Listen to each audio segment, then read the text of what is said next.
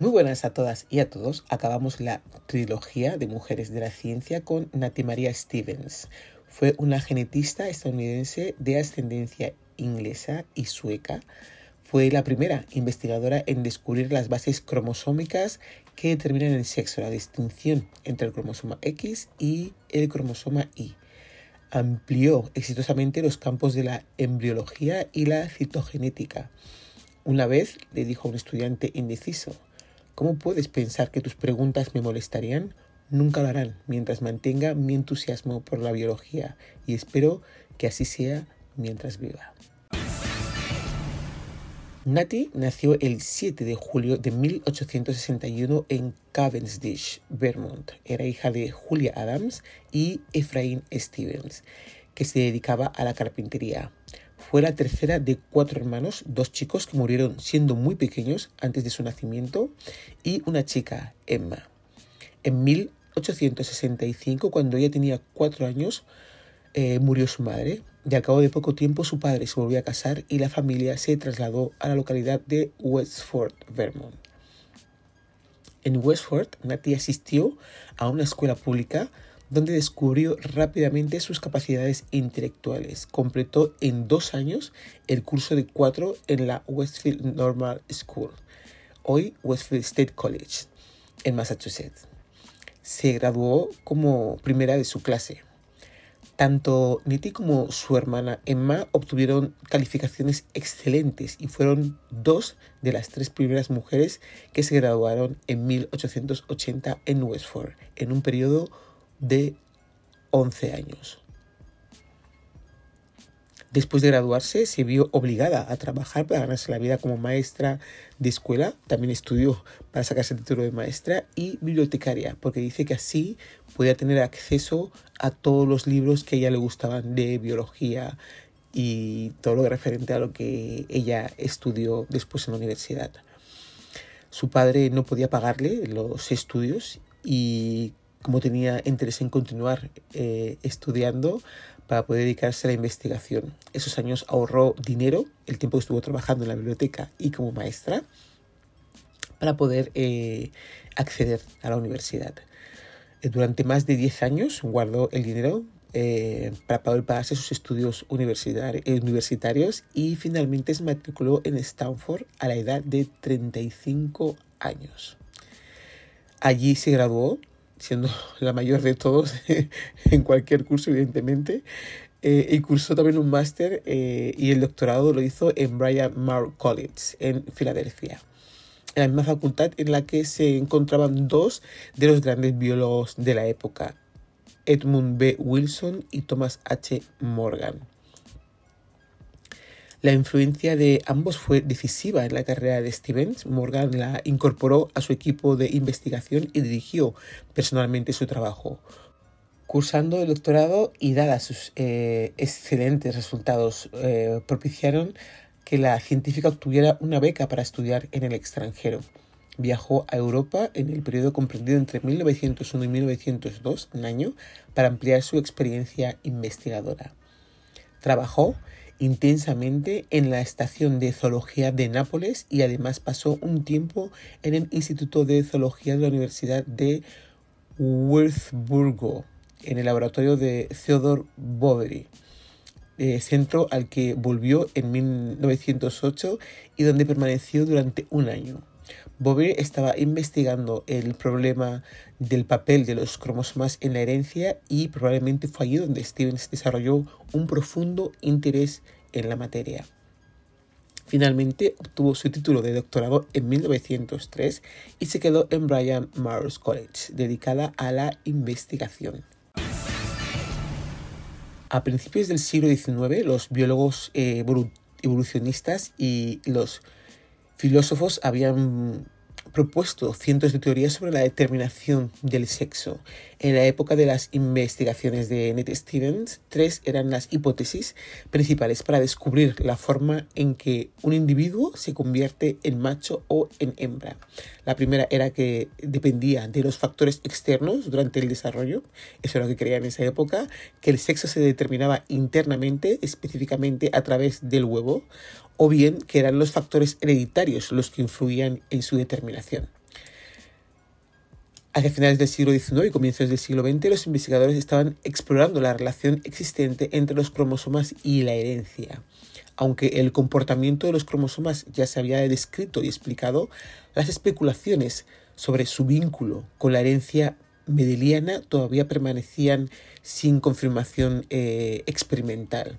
Existían sospechas de que la herencia del sexo podía estar relacionada con cromosomas morfológicamente diferentes, lo que insinuaba la posibilidad de conectar un rasgo particular con un cromosoma específico.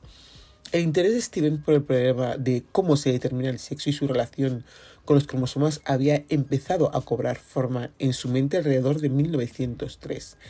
Eh, prueba de ello es que ese año pidió una beca de investigación y la solicitud indicaba su interés en los problemas citológicos de la herencia y sus relaciones con la genética mendeliana.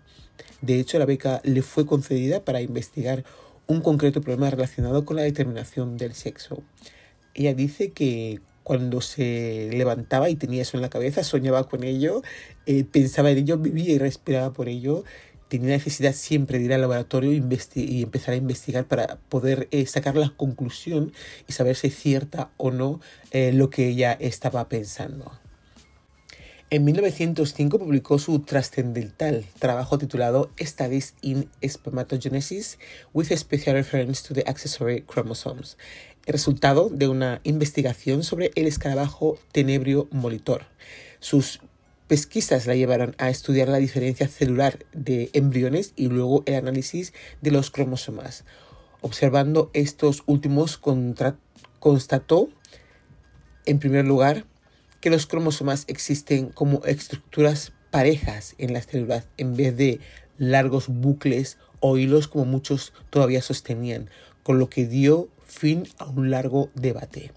Stevens comprobó que las células somáticas de la hembra contenían 20 cromosomas grandes, es decir, 10 parejas mayores, mientras que las eh, masculinas tenían 19 grandes y una pequeña, es decir, 9 parejas de cromosomas grandes y una eh, constituida por un cromosoma grande y otro pequeño.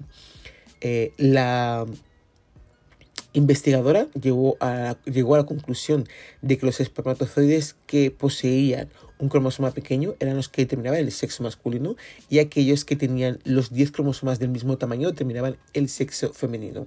En otras palabras, considerando que en la terminología moderna el cromosoma pequeño se llama acromosoma Y y mientras que la pareja homóloga grande se llama cromosoma X descubrió que el sexo está determinado por una única diferencia entre dos clases de espermatozoides, los que poseen el cromosoma X y los que poseen el cromosoma Y. Y en sus artículos, dos eh, monografías de 75 páginas, Steven concluía correctamente que un óvulo fecundado por un espermatozoide portavoz, portador de X producía una hembra y por el contrario, si el espermatozoide llevaba el cromosoma Y, daría lugar a un varón. En el mismo año, Edmund Beecher Wilson estaba realizando sus propias investigaciones sobre la determinación del sexo, al tiempo que lo hacía Stevens, y publicó en 1905 sus resultados que coincidían con los obtenidos por la científica. El impacto de ambos trabajos fue muy fuerte, ya que no solamente se determinaba con un largo debate sobre si el sexo era el resultado de la herencia o de la influencia del ambiente en el que se desarrolla el embrión, sino que se ponía de manifiesto el primer vínculo real e indiscutible sobre los eh, caracteres hereditarios y los cromosomas. Con frecuencia se ha otorgado a Wilson el mérito de este descubrimiento, pero son numerosos los expertos eh, en el tema que ponen en duda actualmente que así fuera.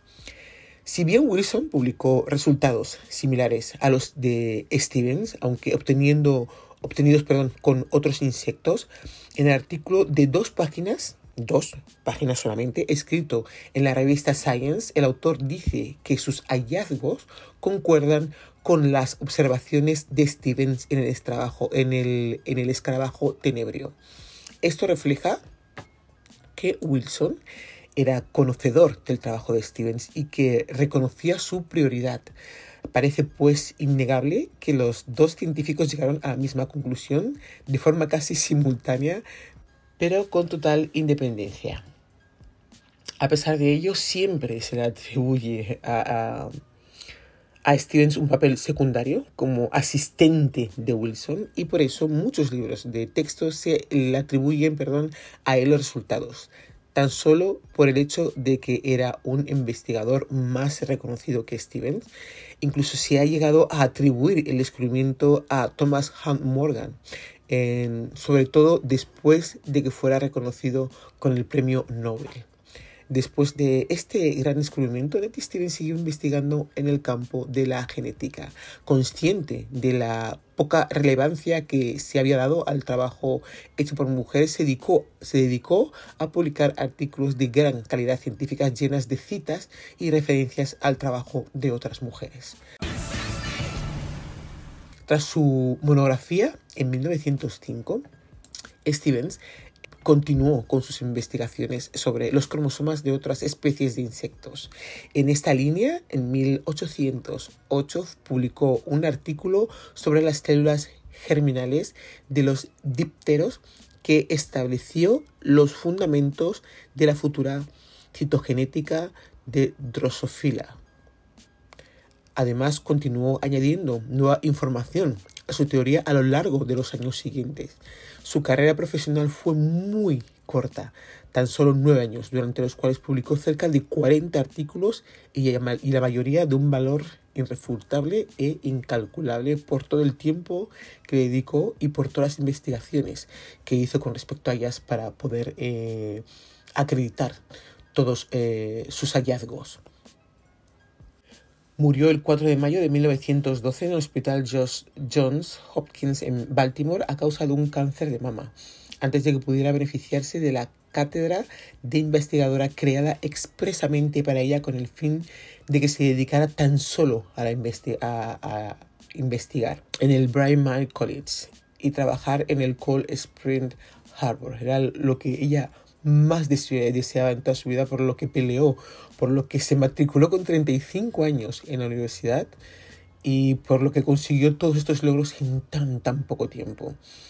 Eh, fue enterrada en el cementerio de Westford, eh, Massachusetts, Massachusetts, junto a su padre Efraín y a su hermana Emma. Nunca le invitaron a que diera charlas como a sus colegas investigadores ni, ni hacían caso a sus artículos científicos hasta tal punto que le quisieron quitar mérito al descubrimiento que hizo sobre los cromosomas. Una vez fallecida, todo fueron, evidentemente, alabanzas y a lo buena científica que fue durante los años eh, tan cortos en los que pudo ejercer como investigadora. Ella nunca se casó y no tuvo hijos. No he averiguado qué le pasó a su padre y a su hermana. Eh, bueno, a su hermana sí, murió en 1945, pero del padre no he tenido ninguna información. Estaban vivos eh, el padre y la hermana en 1899 porque fueron a la grabación. Eh, viajaron desde Massachusetts a Stanford para la licenciatura eh, de, de Natty Stevens. Si alguien tiene alguna información de qué pasó con el padre o qué pasó con su hermana, pues estaría muy bien que pudieran dejarlo en los comentarios del podcast. Después de su licenciatura, en, el, en 1899, eh, obtuvo su maestría en 1900 y más tarde su doctorado en 1903. Recordaros que desde mi web www.dicesmi.es podéis escuchar todos los podcasts y tener acceso a las redes sociales. Espero como siempre que os haya parecido interesante el podcast de hoy. Muchas gracias y nos escuchamos en la próxima.